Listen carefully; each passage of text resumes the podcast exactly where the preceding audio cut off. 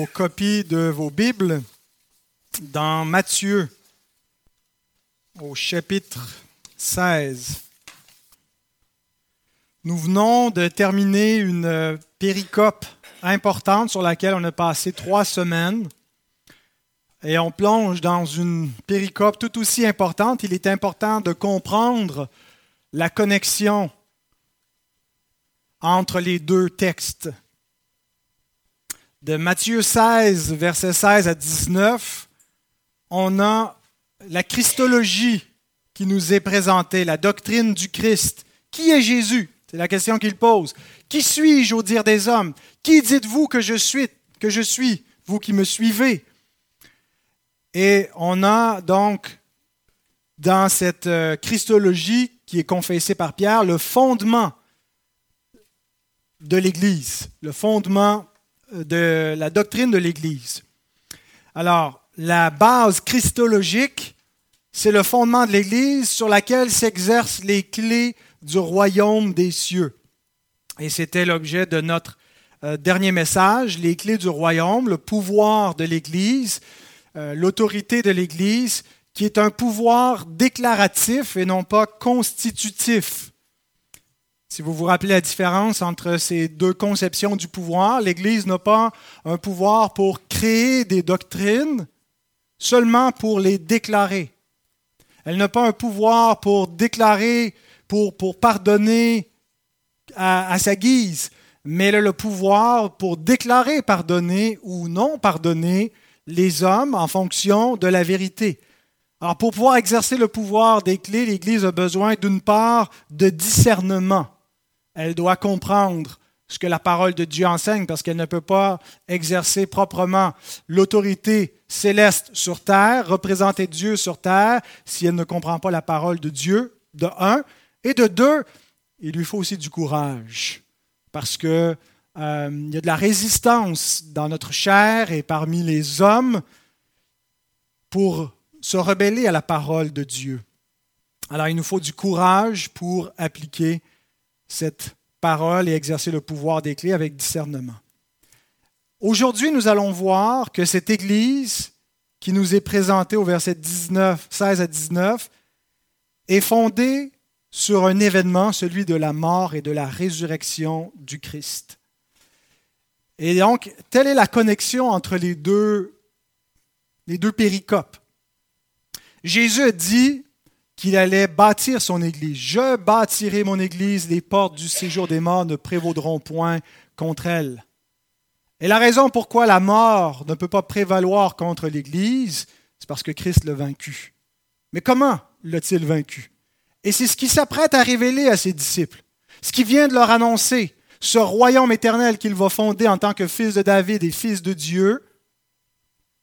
Il le fait en vertu de sa mort et de sa résurrection. Alors c'est le point tournant de l'évangile de Matthieu. Jusqu'à présent, on a commencé au chapitre 4, verset 17, il y a une petite expression qui est répétée ici, l'expression dès lors, qui est un indicateur textuel où, à partir de 4, 17, dès lors, Jésus commence son disciple en Galilée. Et pendant tous les versets, les chapitres que nous avons vus, Jésus était sur la pente ascendante en Galilée où le Messie s'est révélé en parole et en acte. Et le point culminant, c'est lorsqu'il se révèle ouvertement à ses disciples en disant, Qui suis-je? Oui, je suis bel et bien le Christ, le Fils de Dieu. Et donc, on arrive au pinacle, hein, au point le plus haut de son ministère en Galilée, où finalement Jésus révèle sa gloire. Puis en fait, ça se prolonge un petit peu ce, point euh, d'orgue dans le, le, le, texte. Il n'y a pas de problème, on vous pardonne, mère, euh, pour votre téléphone. Euh, donc le point d'orgue se poursuit au chapitre 17, lorsque Jésus va véritablement révéler aussi cette gloire qui est en quelque sorte cachée sous sa, son incarnation. Euh, humaine où on ne voit pas sa divinité, mais elle va être révélée euh, lors de la transfiguration, n'est-ce pas? Euh, mais c'est le point tournant aussi parce que l'expression dès lors apparaît au verset 21, Et à partir de ce moment-là, Jésus prend la pente descendante vers Jérusalem. Donc au début du chapitre 4, on a la pente ascendante de son ministère en Galilée qui culmine avec la manifestation qu'il est véritablement le, Messie, le Fils de Dieu, puis ça se prolonge dans la transfiguration. Mais dès lors, il leur annonce quoi? La croix. Il leur annonce sa mort et il prend la pente descendante. Et on a vraiment ce mouvement dans l'évangile de Matthieu où là, on est arrivé au plus haut et là, il va descendre au plus bas. Il s'en va à Jérusalem pour y mourir. C'est un peu la structure de cet évangile-là et on va voir donc les prochains chapitres. Il prépare ses disciples pour ce qui les attend à Jérusalem. Eux pensent qu'ils s'en vont pour régner. Jésus leur les prévient, je m'en vais mourir. Je vous invite à vous lever. Nous allons lire cette annonce de Jésus, gardée pour nous dans la parole inspirée de notre Dieu. Matthieu 16, versets 20 à 23. Alors il recommanda aux disciples de ne dire à personne qu'il était le Christ. Dès lors, Jésus commença à faire connaître à ses disciples qu'il fallait qu'il aille à Jérusalem, qu'il souffre beaucoup de la part des anciens, des principaux sacrificateurs et des scribes, qu'il soit mis à mort et qu'il ressuscite le troisième jour. Pierre, l'ayant pris à part, se mit à le reprendre et dit, À Dieu ne plaise, Seigneur, cela ne t'arrivera pas. Mais Jésus, se retournant, dit à Pierre, Arrière de moi, Satan, tu mets en scandale, car tes pensées ne sont pas les pensées de Dieu, mais celles des hommes. Je vous invite à prier avec moi. Père céleste, ta parole nous dit que la croix de Christ est une offense et un scandale pour ceux qui périssent. Délivre-nous, notre Dieu, de cette perspective humaine et diabolique alors qu'en ce moment même nous voulons contempler cette croix qui nous révèle ton amour, ta justice, ta sagesse, ta puissance. Apprends-nous, notre Dieu, à nous glorifier de la croix de notre Sauveur crucifié. Par ta parole, par ton esprit, sauve ceux qui écoutent cet évangile. Ouvre-leur les yeux aux richesses qui sont cachées dans cet évangile et augmente la foi de tes enfants en l'enrichissant par ces mêmes trésors. Ô Dieu, nous demandons ces choses au nom de Jésus-Christ qui a souffert pour nous, afin que nous soyons trouvés fidèles en lui. Que ton nom soit glorifié sur la terre comme au ciel. Amen. Faites-vous rasseoir.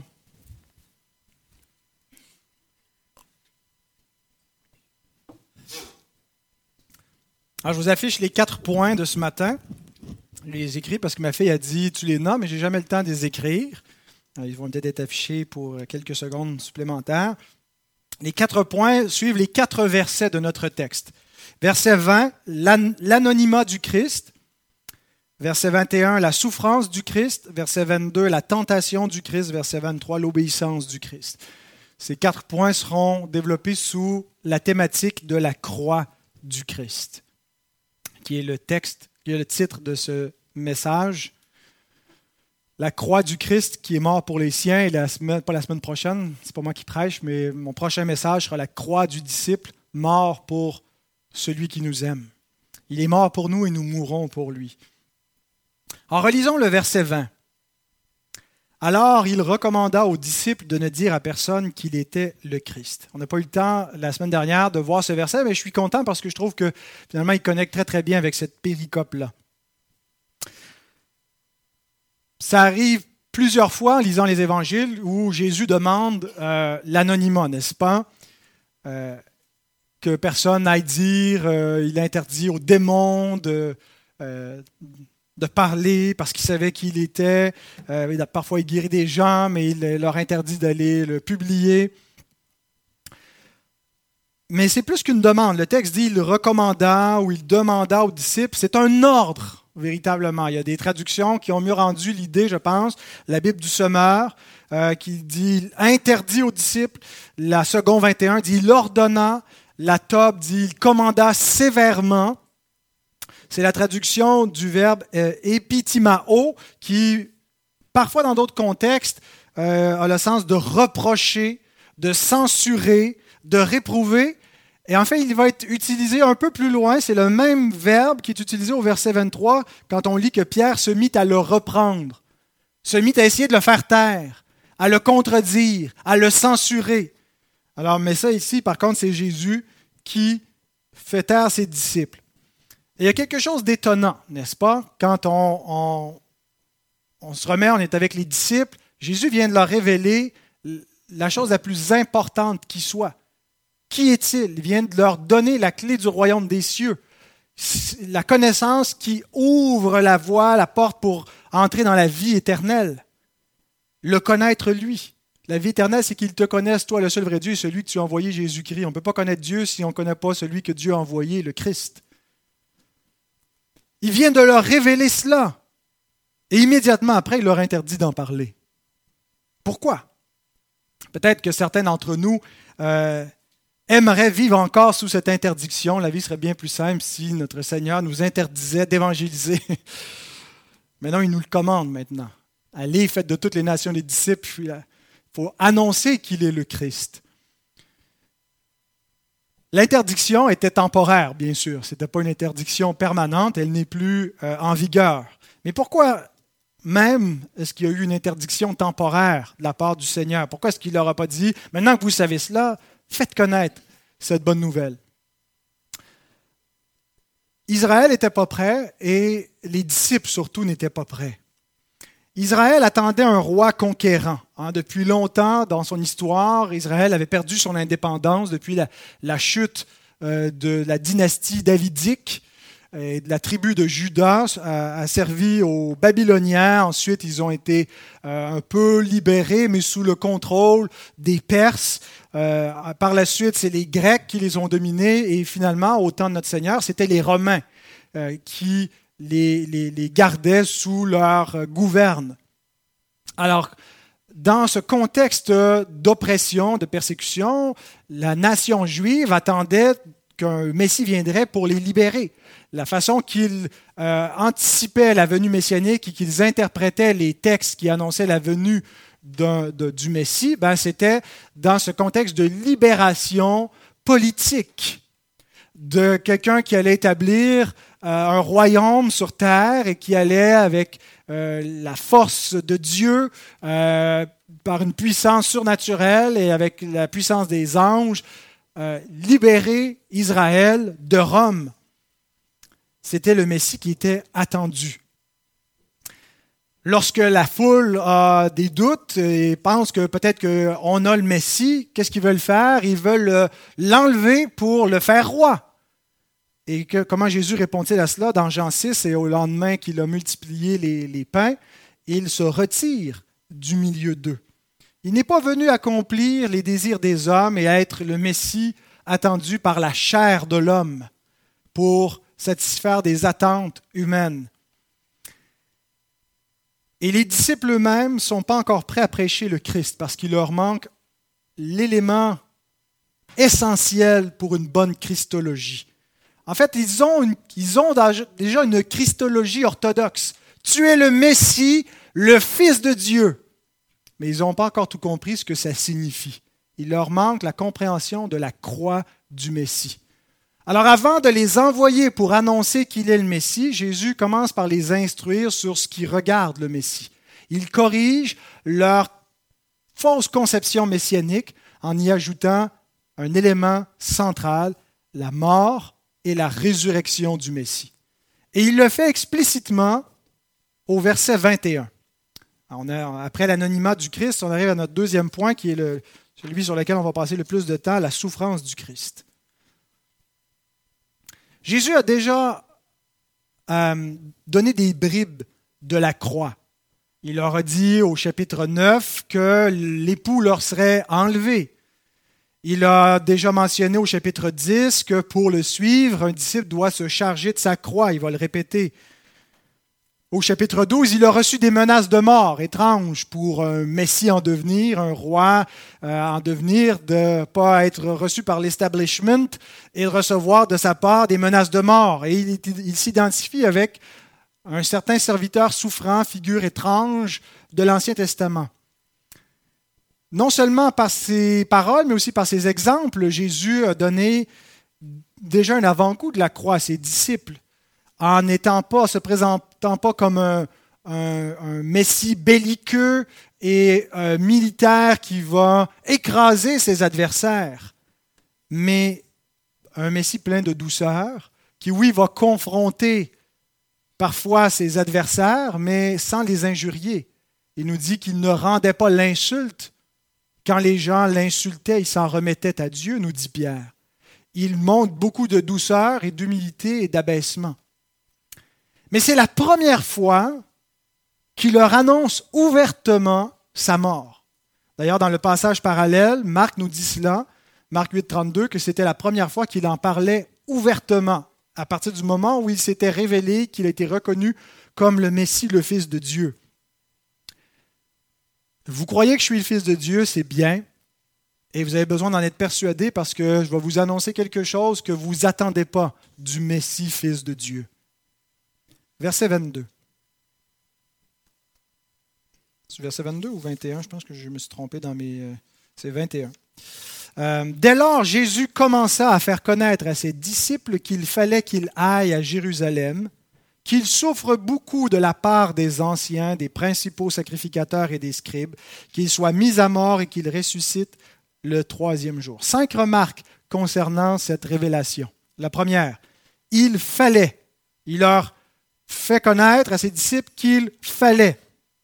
La mort de Jésus est-elle nécessaire? Est-ce qu'il n'y avait pas un autre moyen?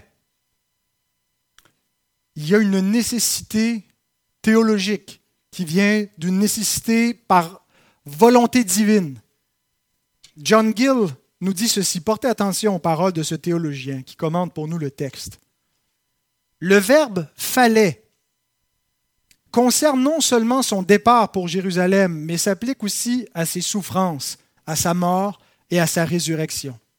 Tout cela à cause du décret immuable de Dieu, du conseil divin, de l'alliance de grâce et de paix, des prophéties de l'Ancien Testament, de la rédemption et du salut des élus de Dieu.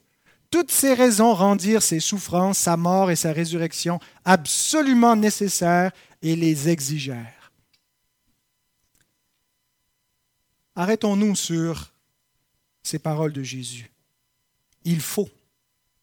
Il leur annonce la nécessité de sa mort. Les disciples vont s'y opposer, ils vont trouver que c'est ridicule. Immédiatement, Pierre va s'y opposer. Jusqu'à la fin, ils vont s'y opposer.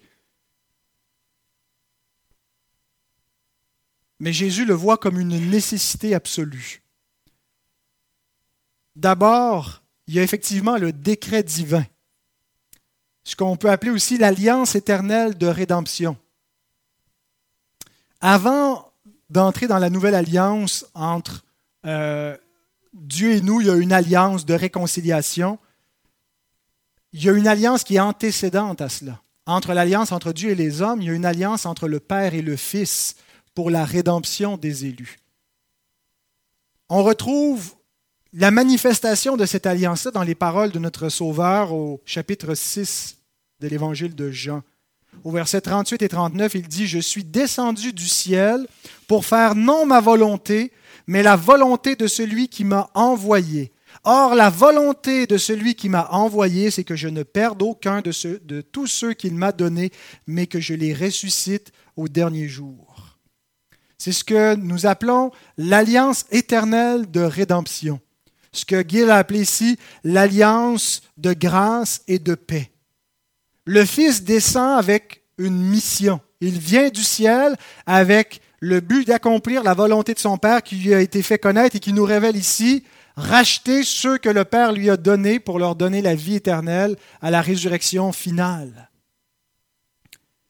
Il y a donc une nécessité d'aller mourir parce qu'il y a une alliance conclue entre le Père et le Fils pour racheter les élus. L'alliance éternelle de rédemption, qui a été révélé dans l'histoire.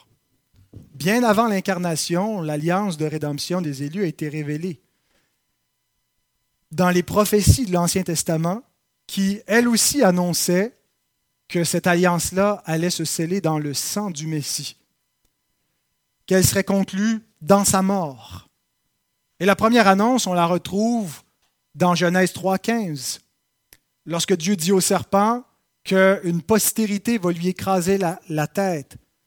Mais ça ne se fera pas sans blessure, sans qu'il il soit, soit blessé, blessé à mort, mais il va vaincre la mort par sa mort. Tout n'était pas révélé à ce moment-là, mais déjà on a la promesse, la révélation de cette alliance de grâce sur la base de laquelle toute l'histoire de l'Ancien Testament va se développer. Elle est révélée lors de la Pâque, la Pâque d'Égypte, l'agneau qui était consommé par les Israélites qui sortaient d'Égypte, qui est une figure de l'agneau qui vient libérer son peuple du monde. tous les, sacrifices, le système sacrificiel, les psaumes qui attestaient ses souffrances, le serviteur souffrant d'Ésaïe, des prophéties directes et parfois typologiques de la mort et de la souffrance du Christ. Au dernier moment, lorsque Pierre, on pense bien que c'est Pierre, s'interpose avec son épée pour protéger Jésus de la mort qui l'attend, Jésus lui dit, Comment donc s'accompliraient les Écritures d'après lesquelles il doit en être ainsi? Donc il y a une nécessité, parce que Dieu a parlé, parce que Dieu a annoncé que son Messie souffrirait et mourrait. Et voici un échantillon de cette parole prophétique dans le psaume 22, 17 à 19 écrit mille ans avant la mort de Christ. Ils ont percé mes mains et mes pieds. Je pourrais compter tous mes os. Eux, ils observent, ils me regardent, ils se partagent mes vêtements, ils tirent au sort ma tunique. N'est-ce pas une prophétie d'une clarté extraordinaire, annonçant les souffrances et la mort par crucifixion du Christ?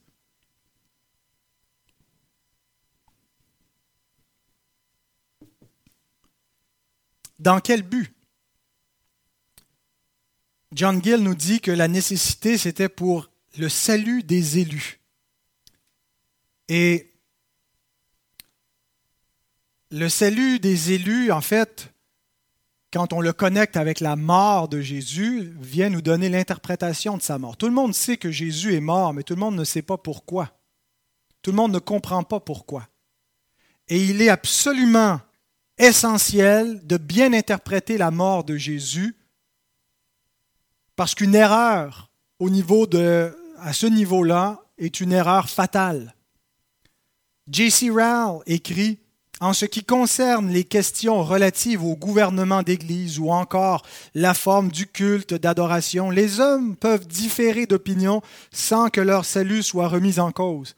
Ce qui vient d'être révélé dans Matthieu 16, 16 à 19 c'est un peu le gouvernement de l'Église et l'autorité de l'Église, et on peut avoir différentes interprétations sur la façon que l'Église doit exercer ce pouvoir-là. Ça ne compromet pas le salut. En ce qui concerne la mort expiatoire du Christ, comme étant la seule voie du salut, il n'y a qu'une vérité. Si nous demeurons dans l'erreur sur ce point, nous sommes à jamais perdus. Plusieurs erreurs ne sont qu'une maladie bénigne une erreur concernant la mort du Christ est une maladie mortelle.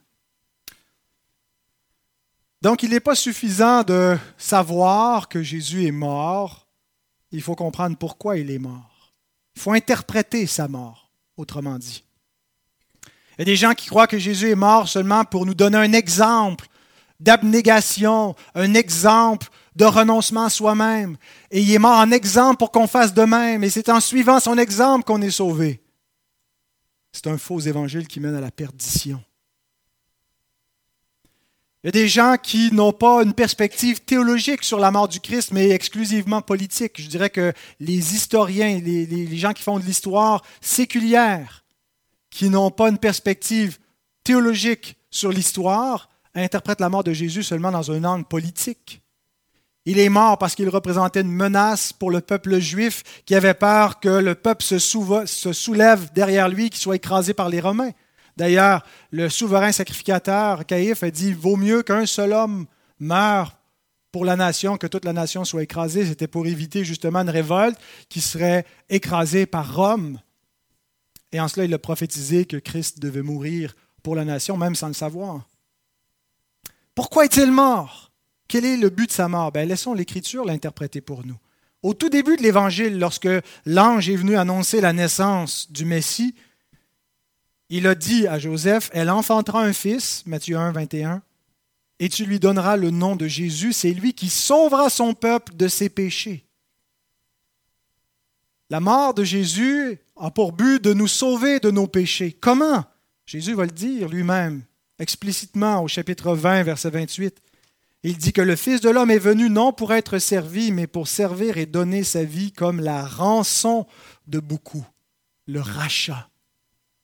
Une mort expiatoire. Il meurt pour expier le péché, pour nous racheter de nos péchés, pour être puni à la place de nous, parce que nous méritons la mort. Il est un substitut pénal. Il subit la condamnation que méritent les coupables. C'était ce, que, ce qui illustrait tout le système sacrificiel de l'Ancien Testament. La victime innocente sans tâche parfaite qui est apportée, où Christ est figuré sous l'image d'un agneau, un agneau innocent, pur, qui n'est pas coupable, et on lui impose les mains en lui transférant notre culpabilité et on le met à mort à la place des coupables. C'est une mort sacrificielle, vicariale, il remplace les vrais coupables, et c'est pénal parce qu'il subit la, peine, la condamnation pour le péché. Alors voilà pourquoi Jésus dit il fallait.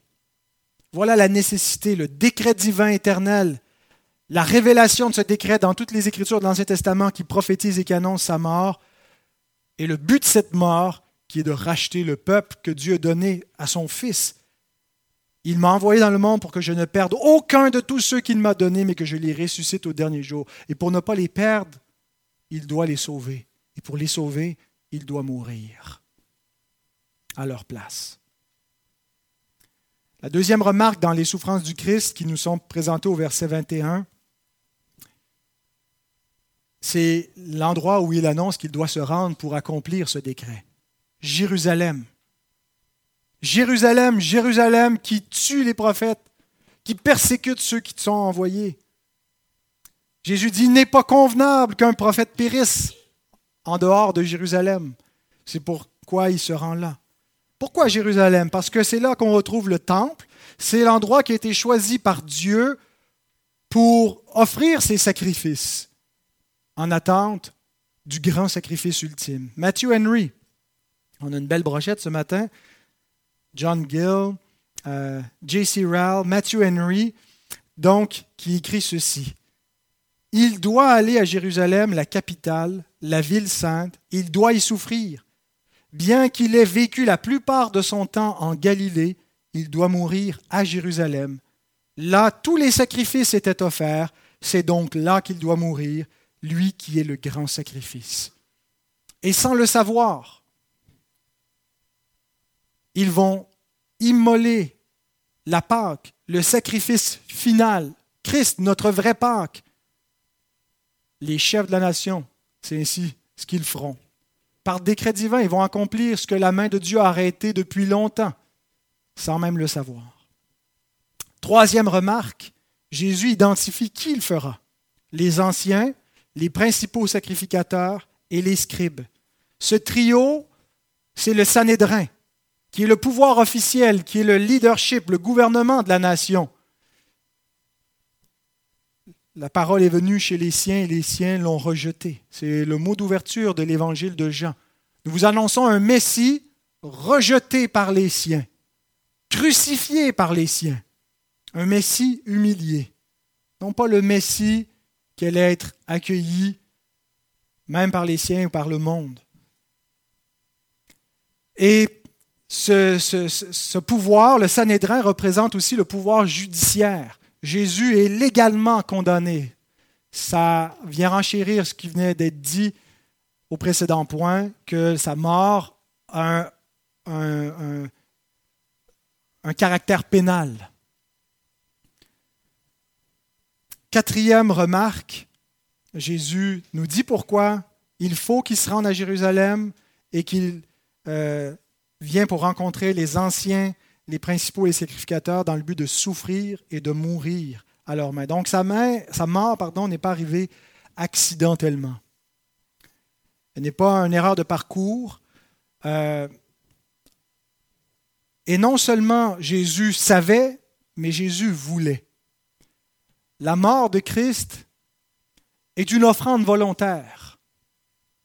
Jésus dit que le Père l'aime parce qu'il offre volontairement, librement sa vie, afin de la reprendre.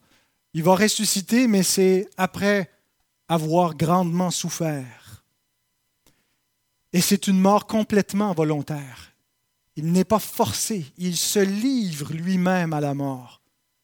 Pensez à cela quand vous réfléchissez à l'amour de votre Sauveur pour vous. On ne lui a pas tordu le bras, il est venu lui-même se donner en sacrifice pour nous délivrer du péché et nous sauver de la colère de Dieu en buvant lui-même la coupe de la colère de Dieu à notre place. Il est une victime, mais volontaire. Il s'offre sacrificiellement. Alors Jésus savait et Jésus voulait ce qui va se produire. Et il l'annonce, il le prophétise, il le dit le plus clairement que ça n'a jamais été dit dans toute la révélation jusqu'ici. Les disciples sont les premiers à entendre la révélation la plus claire de la mort du Christ, qui était là, qui était annoncée dans les pages de l'Ancien Testament. Mais il semble que les Juifs n'ont pas vu la croix du Messie, tellement leurs yeux étaient obnubilés par sa couronne. Ils ont fixé seulement les regards sur le règne du Messie à venir, sur la gloire du Messie à venir que Salomon préfigurait. Mais ils n'ont pas vu les souffrances du Messie qui devait venir. Et même les disciples auxquels Jésus parle ouvertement, auxquels Jésus annonce explicitement pourquoi il s'en va à Jérusalem, vont chemin faisant vers Jérusalem, est en train de parler qui sera assis à sa droite et qui sera assis à sa gauche alors qu'on s'en vient pour faire notre entrée triomphale? Et régner dans ce gouvernement, dans ce royaume messianique que Jésus va établir. Ils n'ont pas vu la croix. Et ce n'est pas faute de révélation de l'Ancien Testament et encore plus explicitement de Jésus. Et cinquième remarque, Jésus annonce sa résurrection après trois jours. Certains trouvent un obstacle du fait des trois jours en disant c'est, c'est pas trois jours, il n'y a pas été trois jours et trois nuits, mais dans la façon de compter les jours chez les, Juifs, euh, le vendredi, le samedi, le dimanche, euh, les, les, trois jours et trois nuits sont inclus dans ce calcul.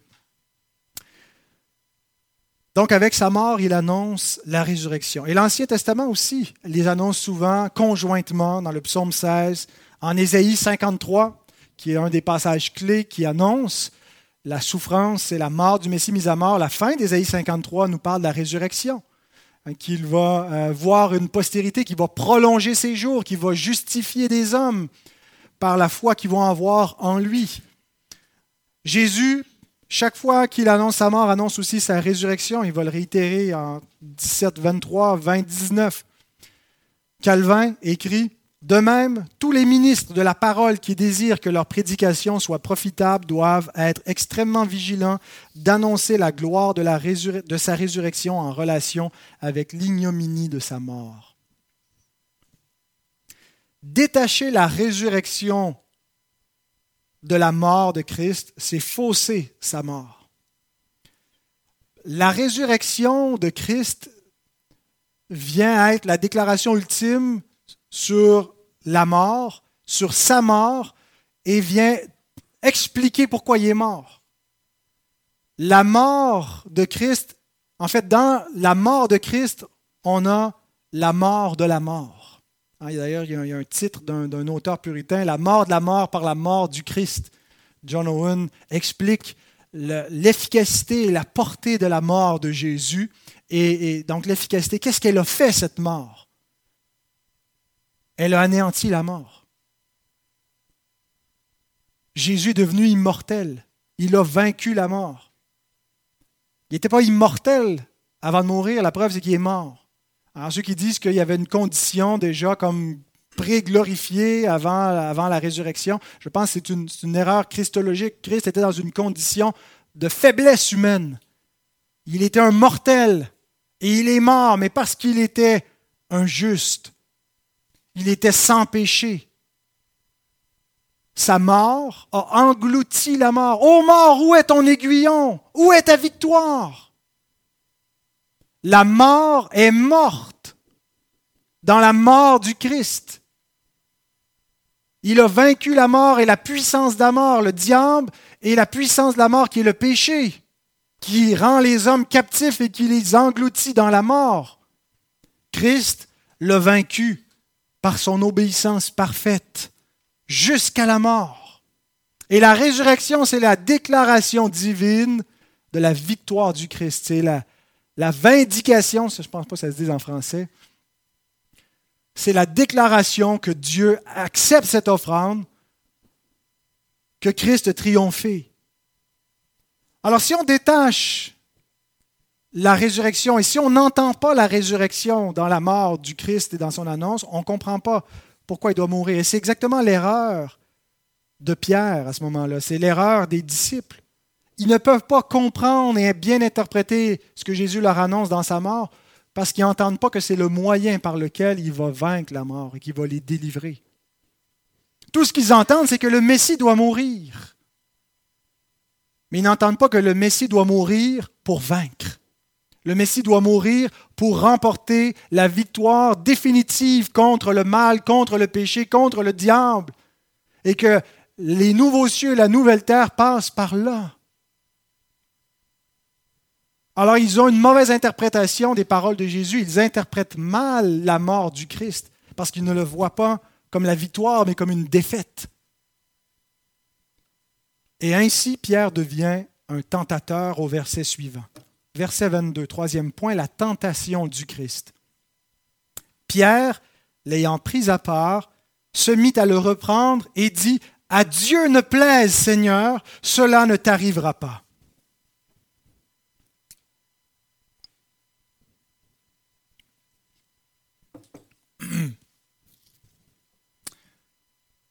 Pierre est gonflé à bloc dans son ego. Écoute, il vient de recevoir une déclaration qui fait partie du fondement de l'Église, qui est quelque part, il est dans ce roc-là sur lequel Christ va bâtir son Église. Il reçoit les clés du royaume des cieux. Ah, il se permet de prendre Jésus à part. Et là, il commence ça. Ah, ça veut dire que c'est. Il n'avait long à dire. Là, là, écoute, en tant que premier pape, j'ai les clés, tu vas m'écouter. Écoute bien, chose. Il est gonflé dans son orgueil et euh, c'est le même verbe comme je disais précédemment quand Jésus dit qu'il leur, euh, parla sévèrement, euh, il, leur a interdit, bien, il parle sévèrement à Jésus. Hein, c'est comme s'il lui parle avec une, une sorte d'ascendance sur lui. À Dieu ne plaise. Littéralement, c'est Dieu te soit miséricordieux, mais le sens, c'est que Dieu t'en préserve, que ça n'arrivera pas. Et, Paul et Pierre le déclarent catégoriquement. Hein, c'est une négation catégorique. Cela ne t'arrivera pas. C'est l'expression euh, de négation la plus forte dans la langue grecque, le ou mais pour ceux qui ont fait du grec. Ça n'arrivera pas, c'est impossible. Je le déclare. Dieu ne le, permettra pas que ça arrive.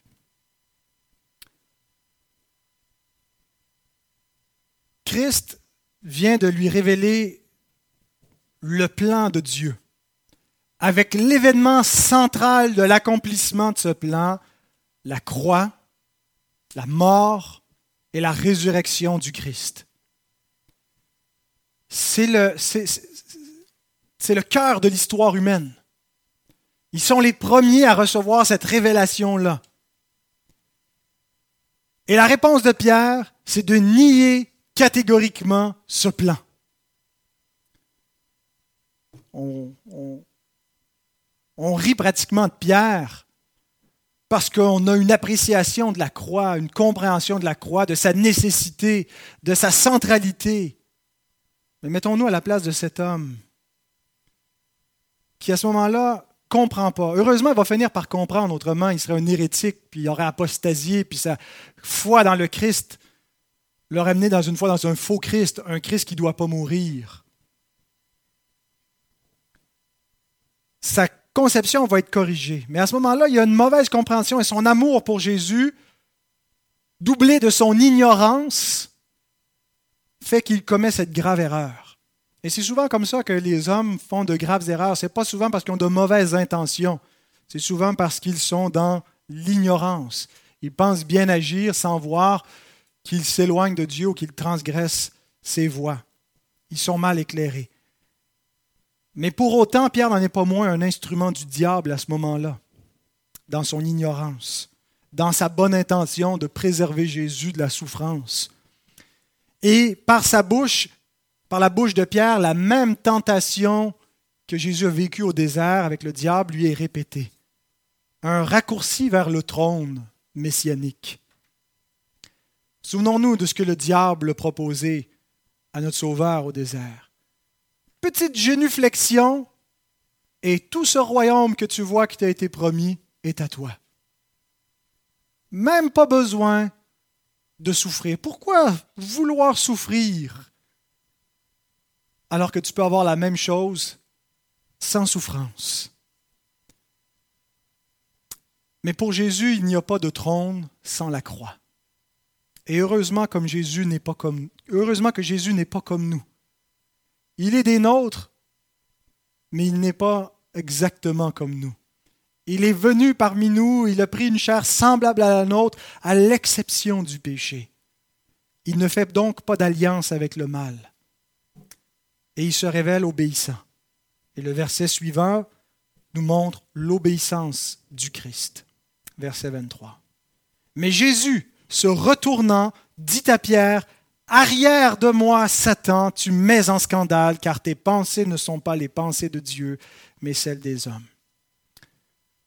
Alors on peut envisager la scène de deux mouvements différents. Jésus se retournant. Est-ce que Jésus s'est tourné vers Pierre pour le, le, le, le, réprimer comme il le fait, ou est-ce que Jésus se détourne de Pierre? Et c'est vraiment l'impression que j'ai.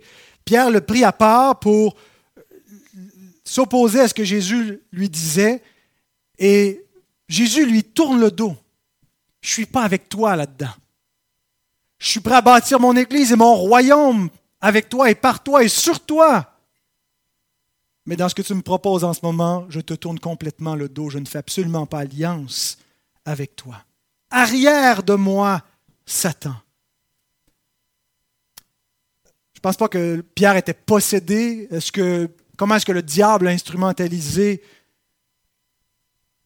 Pierre à ce moment-là? Euh, mais Jésus, en tout cas, a certainement reconnu le piège diabolique, contrairement au premier homme. Souvenons-nous du premier Adam. Il y a quelque chose de très semblable. Comment est-ce que le diable fait pour faire tomber Adam? Ce n'est pas Ève que le diable visait, c'est Adam. C'est Adam qui était la tête fédérale, notre premier représentant, celui qui nous qui liait toute l'humanité dans une alliance, qui est le premier spécimen de la race humaine et qui est le chef de l'humanité, le représentant des hommes. On est en alliance, on est en Adam. C'est lui qui veut faire tomber. Comment est-ce qu'il s'approche de lui? En passant par Ève, en passant par celle qui est chère de sa chair, celle qui est sa bien-aimée et en la séduisant pour séduire Adam. Et Adam se laisse séduire.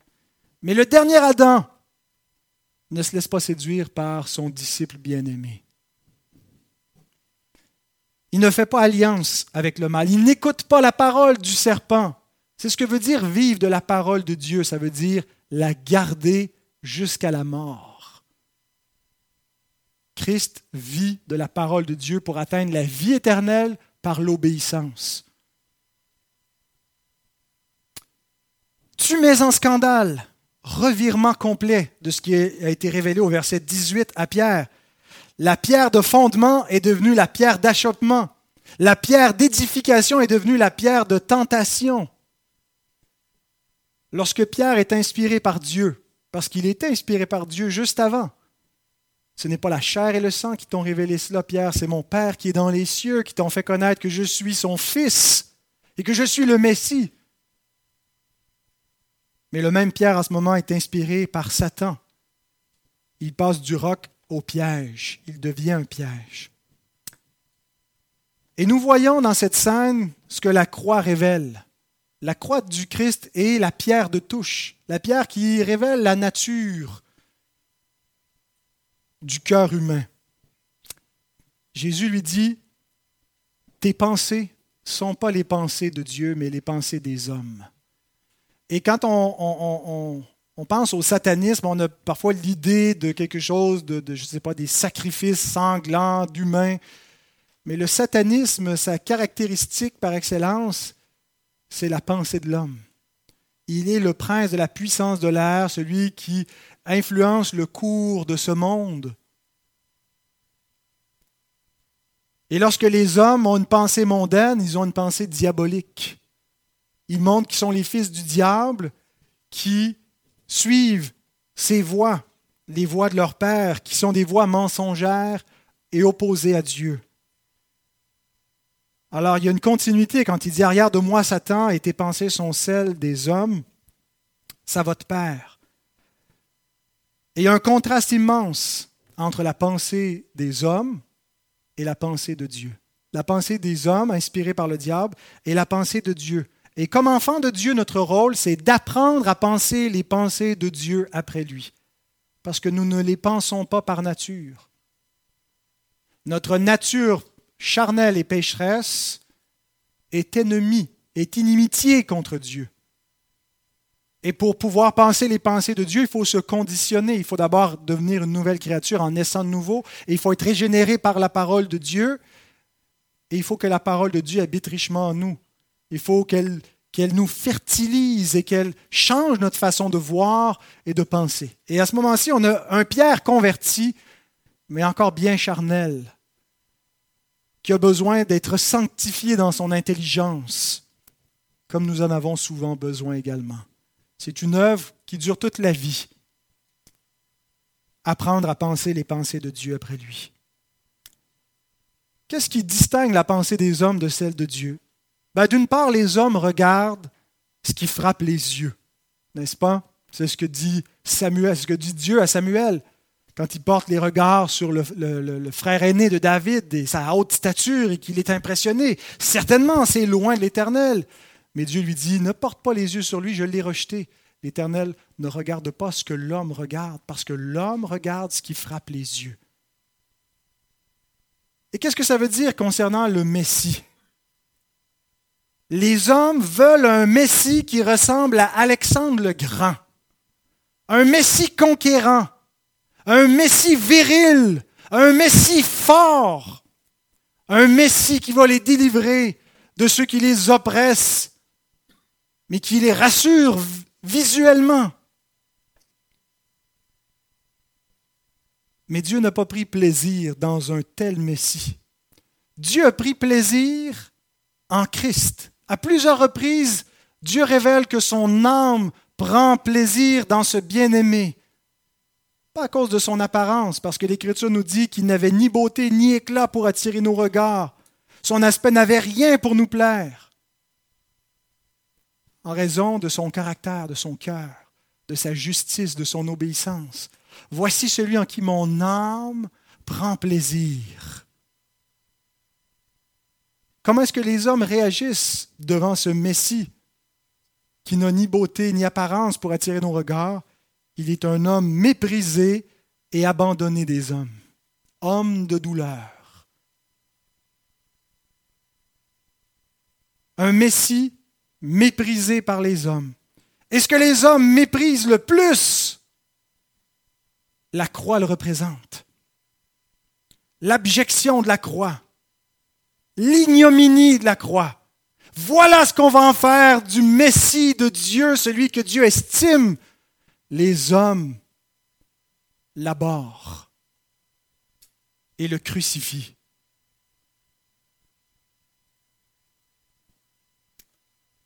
Et en cela, on a une gloire extraordinaire qui est révélée, un revirement dans la croix du Christ. Dieu méprise ce que les hommes glorifient et il glorifie ce que les hommes méprisent. Et il se sert du mépris des hommes pour manifester sa gloire, pour manifester sa sagesse, pour manifester son amour, pour manifester sa puissance. Il se sert du mépris des hommes, de la croix, qui est une honte pour les hommes.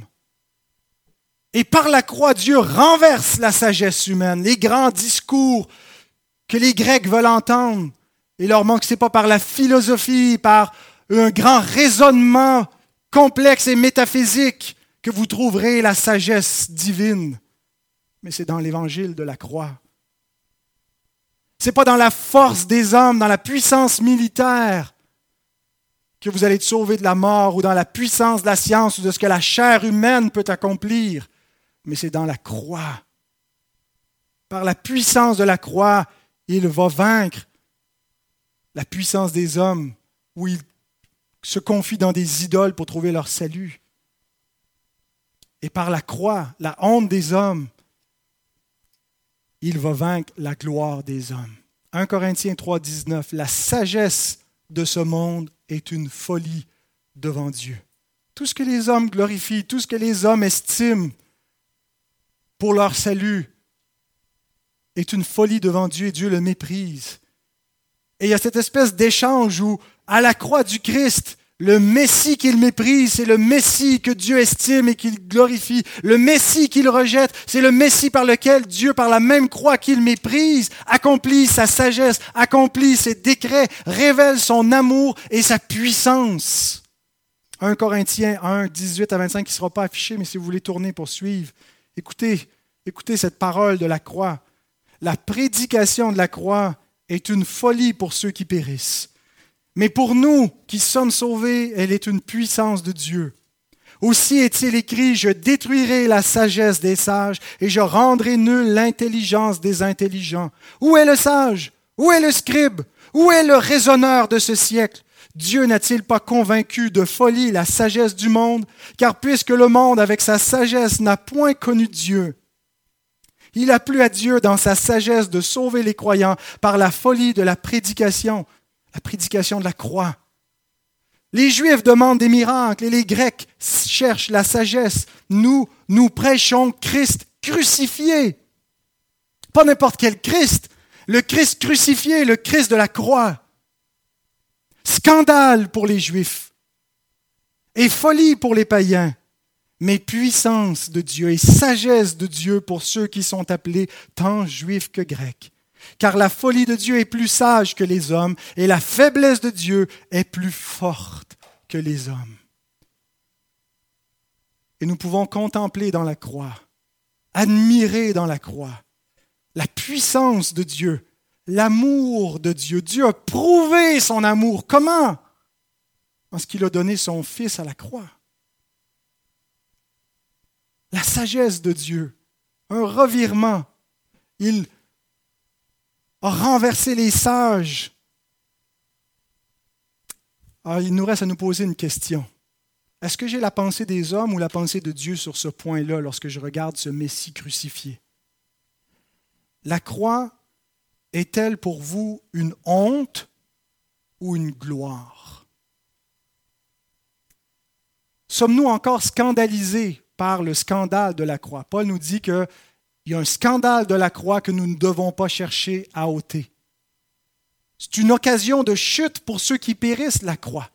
C'est un Messie dans lequel ils ne peuvent croire. C'est une affirmation qu'ils ne peuvent pas accepter qu'ils méritent la mort et que ce Messie est mort à leur place et que Dieu condamne leur voix et qu'ils doivent croire en lui pour être sauvés. C'est un scandale. C'est un obstacle. Et la pierre de fondement, la pierre qu'ont rejeté ceux qui bâtissaient est devenue la principale, la pierre de langue, la pierre d'édification du royaume des cieux, mais aussi une pierre d'achoppement pour les incrédules. La même pierre. La même croix qui nous révèle l'amour de Dieu révèle aussi le jugement de Dieu pour ceux qui ne se réfugient pas dans ce Sauveur. Le même Christ crucifié qui nous sauve et dans lequel on entend l'amour de Dieu et on voit la puissance de Dieu et on a notre salut, certains y trouvent un obstacle définitif. Paul nous dit, Galates 6, 14. Pour ce qui me concerne, loin de moi la pensée de me glorifier d'autre chose que de la croix de notre Seigneur Jésus-Christ, par qui le monde est crucifié pour moi, comme je le suis pour le monde. Pouvez-vous faire vôtre ces paroles? Êtes-vous scandalisé par la croix? Ou trouvez-vous dans la, dans la croix du Christ votre gloire, votre salut? Pouvez-vous suivre un Messie crucifié, être rejeté avec lui, porter son opprobre avec lui, souffrir avec lui, n'avoir aucune pertinence dans un monde qui le méprise, qui trouve ça épais qu'il y a du monde au 21e siècle qui croit encore au petit Jésus et qui veut régler sa vie en suivant des préceptes de cet homme-là. Pouvez-vous suivre ce Messie et renoncer au monde avec lui? Si vous ne le pouvez pas, c'est qu'il n'est pas mort pour vous, ou en tout cas vous ne l'avez pas encore reçu. Parce que l'Écriture nous dit que ceux pour qui il est mort, 2 Corinthiens 5, 14 et 15, que ceux pour qui il est mort ne vivent plus pour eux-mêmes. Ils ne sont plus en train d'être soucieux de ce que le monde pense d'eux. Pas à 100% délivrés, mais il y a eu un changement, une conversion intérieure, où c'est plus à propos de nous. Mais ils vivent pour celui qui est mort et ressuscité pour eux. Et voilà ce que nous verrons dans le prochain message ce que Jésus va continuer de dire. Ceux pour qui il est mort ne vivent plus pour eux, mais pour celui qui est mort et ressuscité pour eux. Seigneur notre Dieu, merci de nous avoir permis encore de contempler notre Sauveur crucifié, de voir l'amour du Père, du Fils et de l'Esprit au travers de cette croix, de ses souffrances et de sa résurrection. Notre Dieu bénit ta parole, aide-nous à la comprendre, aide-nous à la partager aux autres, parce que c'est le seul évangile, le seul nom qui a été donné sous le ciel parmi les hommes, en qui nous avons la rédemption, le pardon de nos péchés, la vie éternelle. Et c'est en son nom que nous te prions et te demandons de bénir cet évangile.